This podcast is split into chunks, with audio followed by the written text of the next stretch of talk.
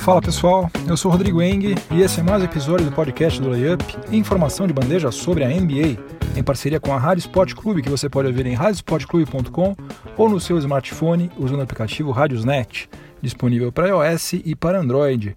Esse é o episódio número 108 do podcast do Layup e os assuntos de hoje serão os seguintes.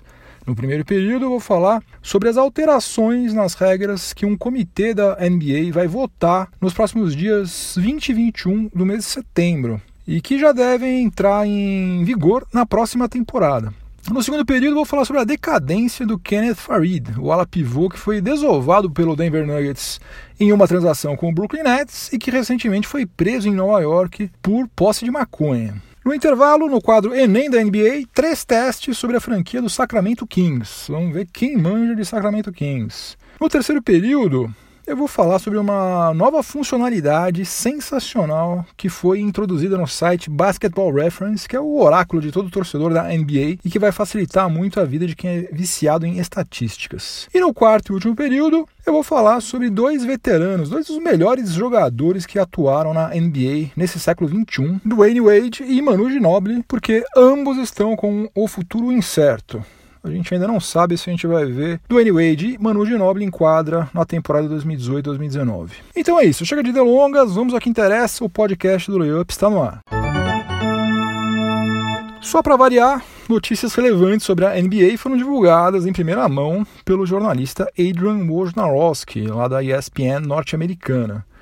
Nos dias 20 e 21 de setembro, um comitê da NBA vai se reunir para votar a alteração de três regras que, se forem aprovadas por pelo menos dois terços das franquias, ou seja, se pelo menos 20 das 30 franquias aprovarem, essas três alterações já vão entrar em vigor na próxima temporada. A mais importante delas diz respeito ao tempo de posse de bola à disposição do time que pega um rebote ofensivo. Até agora, quando um, um time pegava o rebote de ataque, o relógio relógio de 24 segundos se renovava integralmente, ou seja, o time tinha mais outros 24 segundos para definir o ataque. De acordo com essa proposta que vai ser levada à votação, a NBA vai passar a seguir a mesma regra que já é utilizada pela FIBA. Né? O time que pega o rebote ofensivo passa a ter somente 14 segundos de posse de bola. Com isso, naturalmente, o jogo ia ficar muito mais dinâmico, principalmente no final daquelas, daquelas partidas apertadas, né? Eu já vi gente achando ruim, torcendo o nariz para essa alteração aí, criticando, mas eu sinceramente achei ótimo ótimo, né? Porque quando um time sofre a cesta, ele vai lá, cobra o fundo bola e daí tem 8 segundos para ultrapassar o meio da quadra, certo? E depois sobram 16 segundos para organizar o ataque. Por essa nova regra, um time que já está todo na quadra do time adversário vai ter 14 segundos para tentar fazer a cesta né, só dois segundos a menos do que em uma posse de bola, digamos assim, normal. Né? E eu particularmente gosto é, dessa nova regra porque ela diminui o peso do fator sorte na reta final de um jogo. E eu explico por quê, explico o meu raciocínio aqui. É o seguinte, o rebote ofensivo geralmente acontece por três motivos que podem estar simultaneamente presentes ou não. Podem acontecer isoladamente, apenas dois deles ou até os três. O primeiro deles é porque a defesa foi incompetente. A defesa não foi capaz de fazer box out, não se posicionou corretamente. O segundo é porque o time que está no ataque teve mérito. Os caras ralaram lá, foram mais espertos, foram mais ágeis, pularam mais alto, pegaram o rebote. Maravilha. O terceiro e último motivo é o seguinte: o time que está defendendo fez tudo bonitinho, conforme manda o figurino. Box out, se posicionou certinho, como eles treinaram um milhão de vezes, tudo certo. Só que a bola bateu no aro de um jeito maluco e caiu na mão de um cara que estava no perímetro caiu na mão dele, ele não precisou fazer nada, ele não estava nem sonhando que a bola ia cair ali, a bola caiu na mão dele. Isso aí tem nome, chama-se sorte. O time deu sorte.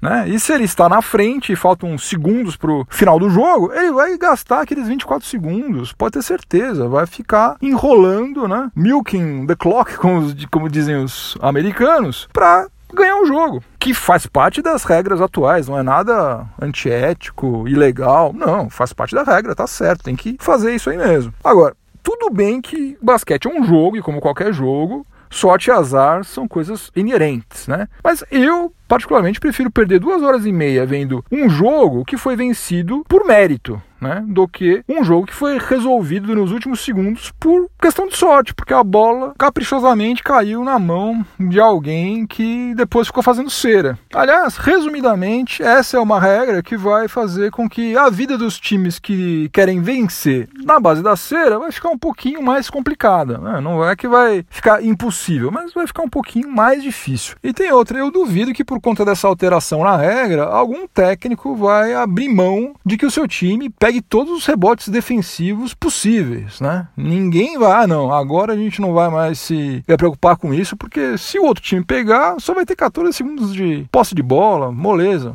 Óbvio que não, gente. Não vai acontecer isso. As coisas vão continuar como eram antes, só que o jogo vai ficar mais rápido, mais é dinâmico, né? E 14 segundos é tempo pra caramba. 14 segundos não é. não são 5 segundos, são 14 segundos. Dá uma vida, dá para organizar o ataque 30 vezes, né? Bom, a segunda mudança que vai ser votada em setembro tem como objetivo simplificar o que é considerado uma Clear Path Fall. Atualmente, tem pelo menos cinco condições que os árbitros precisam verificar para considerar a falta como sendo uma Clear Path Fall. Primeiro de todos é o seguinte: a jogada precisa ter começado na quadra de defesa.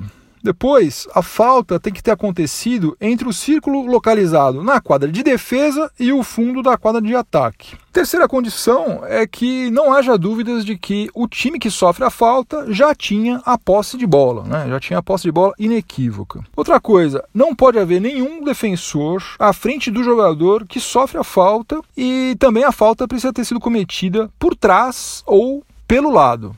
Né? Se for pela frente, não é Clear Path Fall. Pela nova regra, a Clear Path Fall ela vai se caracterizar independentemente da jogada ter se iniciado na quadra de defesa. Ou seja, em qualquer transição ofensiva, independentemente da jogada ter nascido na quadra de defesa ou na quadra de ataque, se o camarada está indo para a cesta, vai fazer a cesta, não tem ninguém na frente dele, basicamente, e ele sofre a falta, é Clear Path Fall. E daí, como vocês sabem, são dois lances livres e a posse de bola. Né? É um lance que, conforme a hora do jogo em que ele acontece, ele pode resolver o jogo. Um time que está vencendo por dois pontos e tem uma clear path fall apitada a favor dele, putz, se tiver faltando 30 segundos, 40 segundos e os caras tiverem cabeça, você matou o jogo ali faz dois lances livres, abre quatro pontos e depois segura os 24 segundos ali e ganha o jogo. E o objetivo aí, claramente, é penalizar ainda mais o time que quer parar o contra-ataque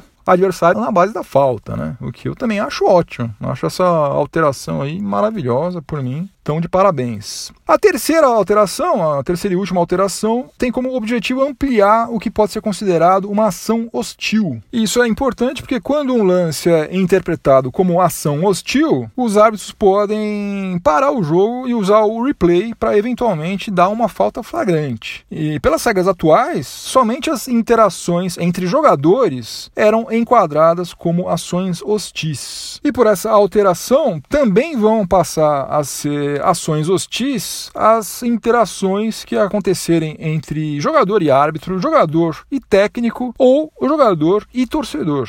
Por mim, olha, essas três alterações aí que eles estão sugerindo, nota 10, eu sou totalmente a favor das três. Não vejo nenhuma delas prejudicando o jogo de forma alguma. Agora, uma coisa eu aqui falando sobre situações hipotéticas e outra coisa é a prática, né? Vamos ver na prática como é que a coisa se desenrola.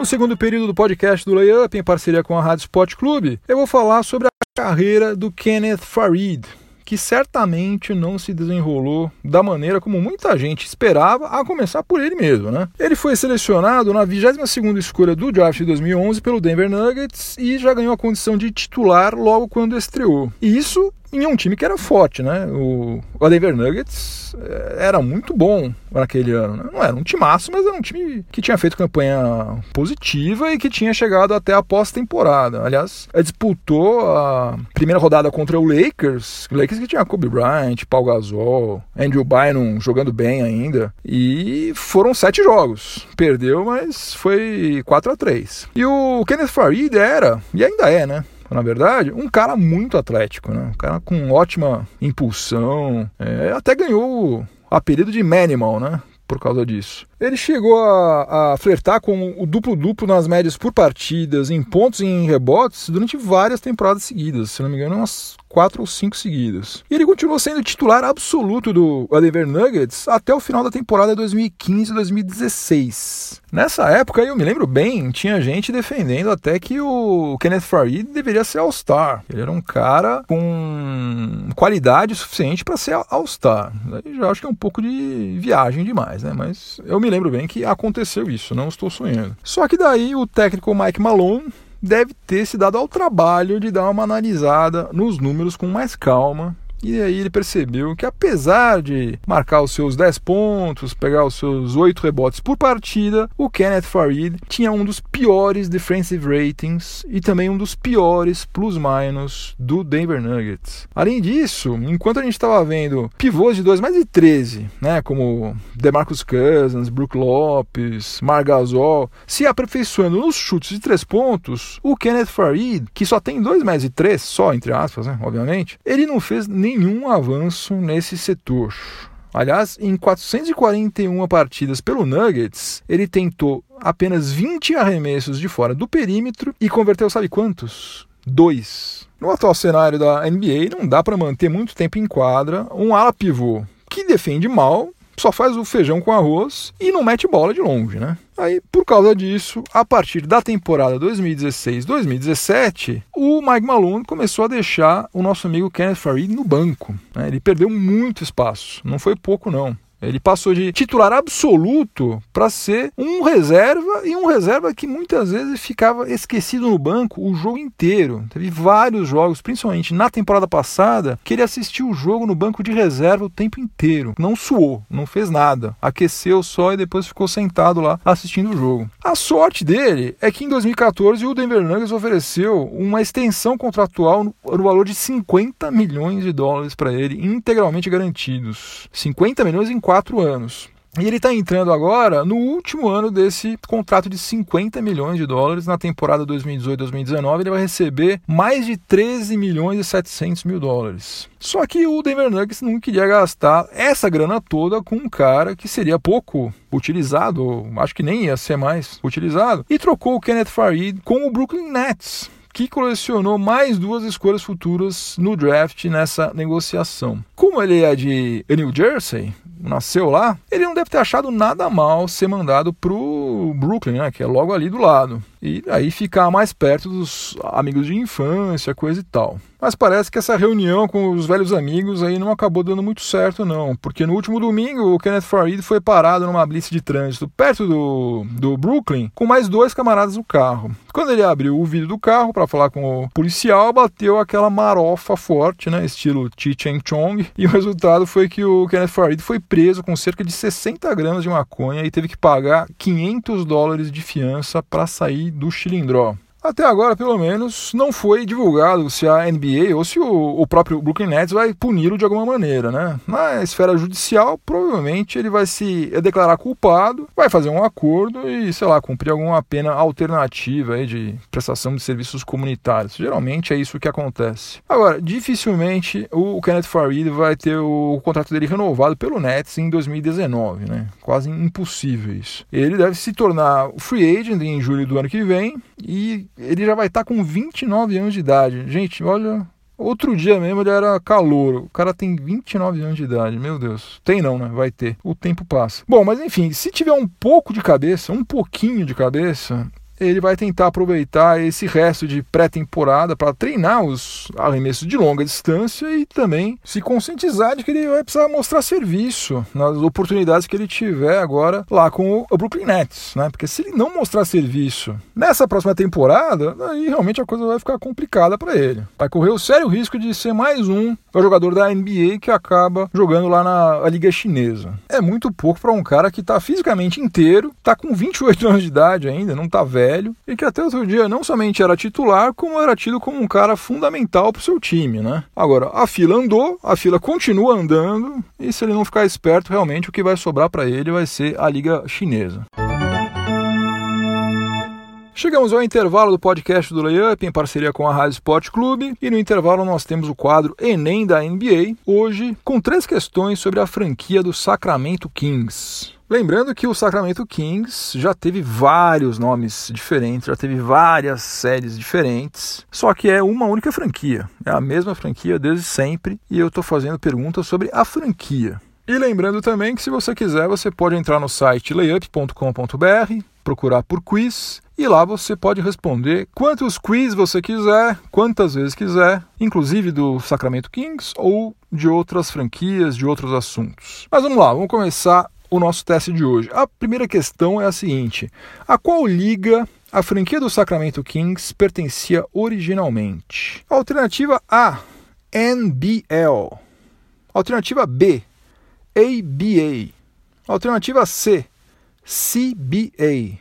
Alternativa D: BAA. Ou alternativa E: sempre pertenceu à NBA. Eu quero saber a qual liga a franquia do Sacramento Kings pertencia originalmente. Alternativa A, NBL. Alternativa B, ABA. Alternativa C, CBA. Alternativa D, BAA. Ou alternativa E, sempre pertenceu à NBA. Tempo.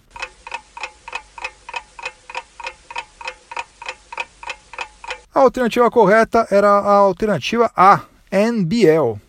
Em 1945, o time semiprofissional do Rochester Seagrams se tornou uma franquia da NBL, a National Basketball League, e adotou o nome de Rochester Royals. E daí, em 1948, o Royals migrou da NBL para a BAA, liga que passou a se chamar NBA a partir de 1949. Passando agora para a segunda pergunta do nosso quiz de hoje. Apenas um jogador em toda a história da NBA liderou a liga em pontos e assistências por partida na mesma temporada. Ele realizou esse feito defendendo a liga do Sacramento Kings. Que jogador é esse? Então, eu quero saber qual é o nome do jogador que liderou a NBA na mesma temporada em pontos e em assistência, em média de pontos por partida e em média de assistências por partida. Alternativa A: Jerry Lucas. Alternativa B, Nate Archibald. Alternativa C, Maurice Stokes. Alternativa D, Arnie Reason. Ou alternativa E, Oscar Robertson. Repetindo tudo desde o começo, apenas um jogador em toda a história da NBA liderou a liga em pontos e assistências por partida na mesma temporada. Ele realizou esse feito defendendo a franquia do Sacramento Kings. Que jogador é esse? Alternativa A, Jerry Lucas. Alternativa B, Nate Archibald. Alternativa C, Maurice Stokes. Alternativa D, Arnie Reason. Ou alternativa E, Oscar Robertson. Tempo.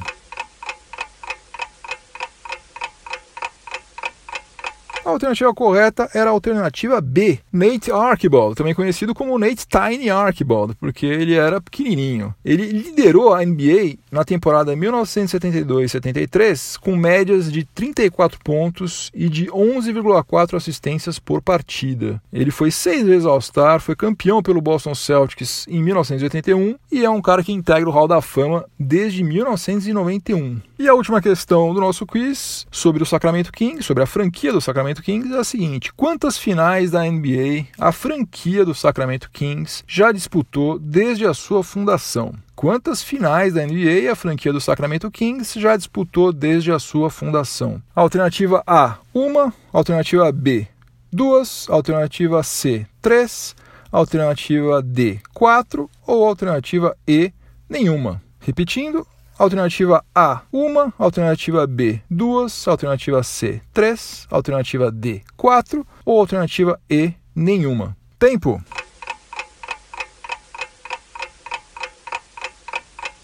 A alternativa correta era a alternativa A, uma. A franquia disputou somente uma final em 1951, quando ainda se chamava Rochester Royals. Naquela oportunidade, conquistou o primeiro e único título da sua história, derrotando o New York Knicks por 4 a 3 nas finais. É isso mesmo que você está pensando. Nós estamos em 2018, o time já mudou de nome umas 30 vezes, de sede umas 50 vezes, e desde 1951 a franquia não chega a nenhuma final.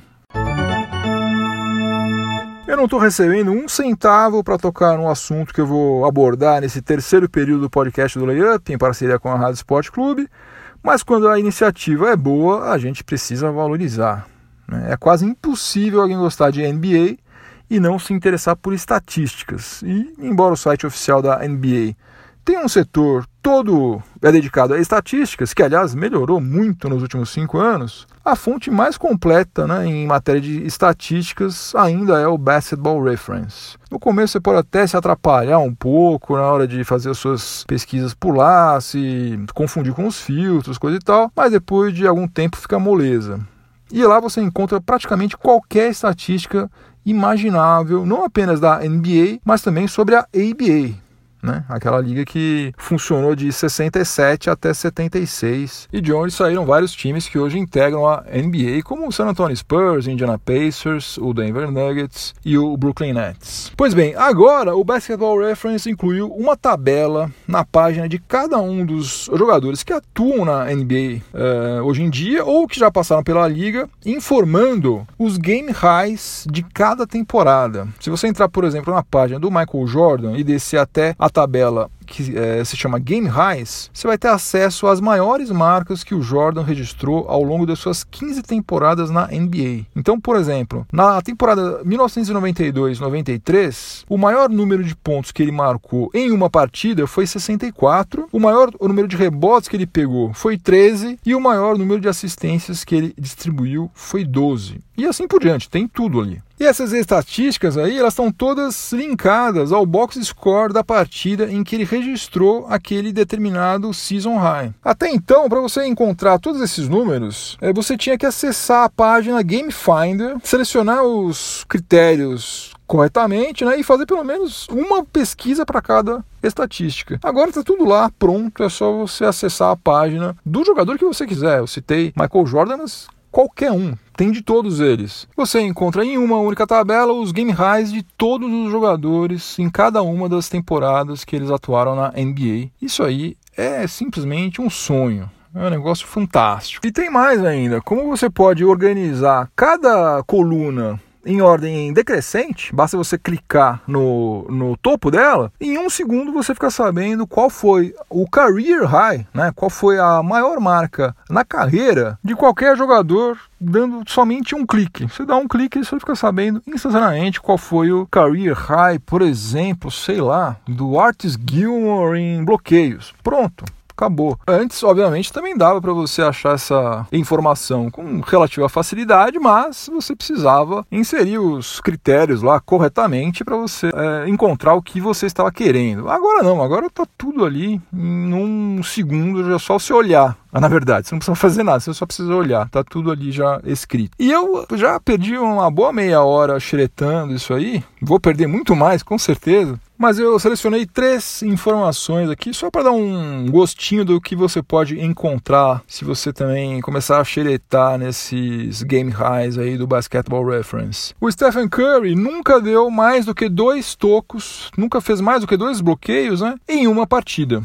O máximo que ele já fez foi dois bloqueios em uma partida. Outra coisa interessante, olha só, em 15 das 16 temporadas que o Rashid Wallace atuou na NBA, ele foi eliminado com seis faltas, pelo menos uma vez. Né? Imagina só, o cara jogou 16 temporadas em só uma temporada ele não foi expulso, não foi eliminado com seis faltas. E a outra coisa que eu pensei aqui também é a seguinte: em 12 temporadas consecutivas, o Dennis Rodman sempre teve pelo menos uma partida com no mínimo 20 rebotes. Não é brincadeira, hein, gente? 12 temporadas consecutivas, ele teve pelo menos uma partida com no mínimo 20 rebotes. Eu presinto que eu vou perder algumas noites de sono fuçando essas tabelas aí de game highs aí do Basketball Reference, porque isso aqui realmente é um negócio sensacional. Tô apaixonado.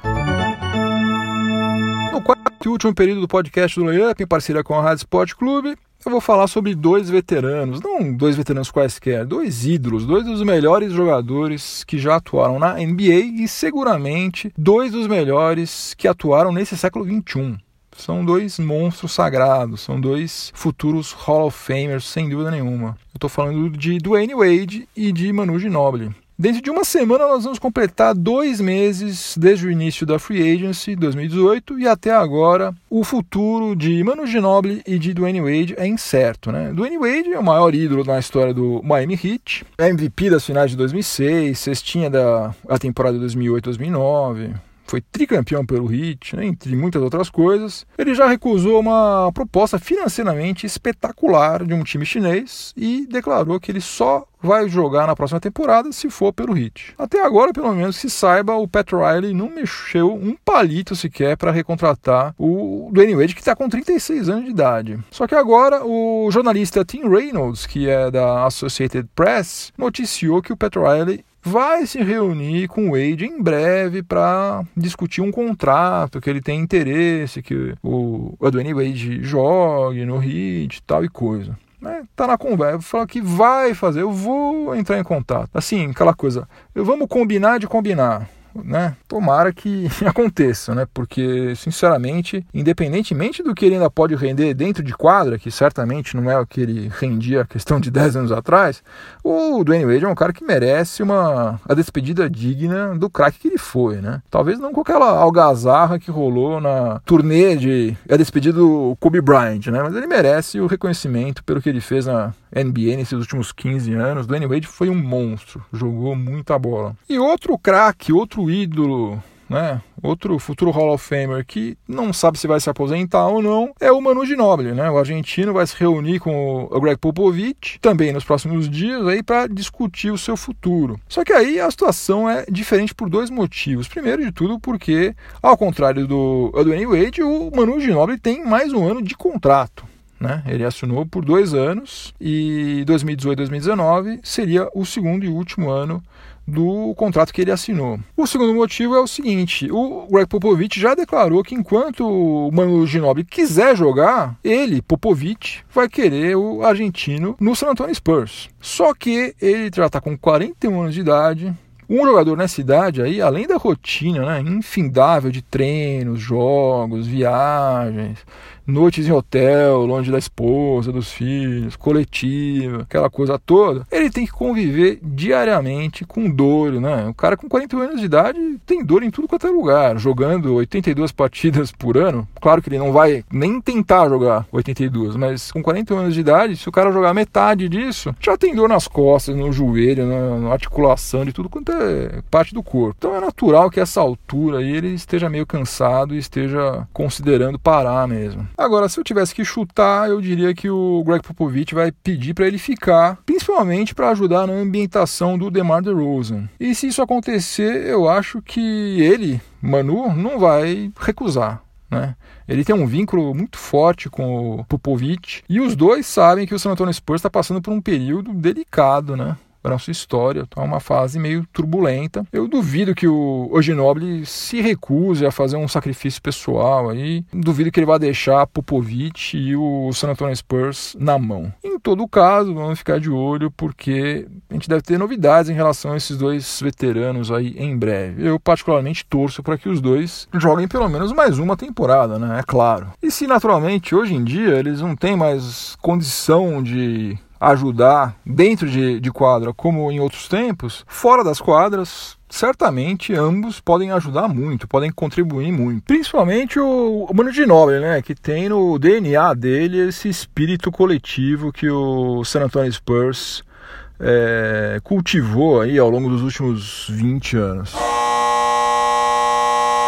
Fim de jogo, converti meu game winner com homenagem ao Matheus Prado Block Party, se você não segue o Block Party no Twitter, você está bobeando. Siga o Matheus Pra lá, que é gente finíssima e, aliás, é torcedor do San Antonio Spurs, doente, mas ele não fala só sobre San Antonio Spurs, ele fala sobre NBA de modo geral. Lá no perfil dele é Block Party com dois T's, hein? Então, em homenagem a ele, que reclama que eu sempre converto o meu Game Winner, eu converti mais uma vez. Converti e acabou o jogo. Acabou mais um episódio do podcast do Layup. Antes de eu ir embora, vou deixar minha trilha sonora para o final de semana. Eu geralmente indico músicas dos anos 60, dos anos 70, mas hoje eu vou abrir uma exceção. Eu vou indicar a música Shoot First and Run Like Hell, que é a segunda faixa do álbum High as Hell, da banda underground Nashville Pussy, que foi lançado em 2000. Na verdade, eu poderia indicar qualquer outra música desse álbum, porque todas são boas. Não tem nenhuma música fantástica, e não tem nenhuma música ruim. Para quem não conhece, o Nashville Pussy é uma banda de Atlanta, liderada pelo Blaine Cartwright, que copia, ou faz uma homenagem, melhor dizendo, ao Leme do Motorhead e a sua esposa, guitarrista Ryder Size, que é uma guitarrista de mão cheia. Essa mulher toca guitarra que nem gente grande, toca muito mais que vários barbudos por aí. E, aliás, o som deles é meio que uma mistura de ZZ Top com Motorhead, meio puxado no punk às vezes. É um som bem legal, bem animado, para dizer o mínimo. E tem um detalhe, né? Se você procurar no YouTube, você coloca lá Nashville Pussy, você vai perceber rapidamente que a Rider Size ela faz uma trapaça, né? Ela, ela tem os seios avantajados e ela tá sempre usando uma roupa que mostra bastante os seios dela para cativar o público masculino. Mas independentemente disso, ela toca demais. Vai por mim que é diversão na certa. E a banda já teve várias baixistas. Eu, para ser sincero, não sei mais, tô meio desatualizado, não sei qual é a baixista atual, mas é sempre mulher. Até para fazer jus ao nome Nashville Pussy. Pussy eu acho que eu não preciso traduzir, eu imagino que você saiba o que quer dizer. Enfim, Shoot First and Run Like Hell ou qualquer outra música do álbum High as Hell é a minha dica de hoje. Se você estiver ouvindo alguma plataforma de podcast, aproveite para avaliar positivamente o podcast do Layup. E se você estiver ouvindo na Rádio Sport Clube, continue sintonizado por aí que vem mais informação esportiva de qualidade na sequência. Um ótimo final de semana para todo mundo, divirtam-se bastante, muito juízo, voltem todos inteiros e inteiras para casa, que na semana que vem tem mais. Um abração, tchau, tchau.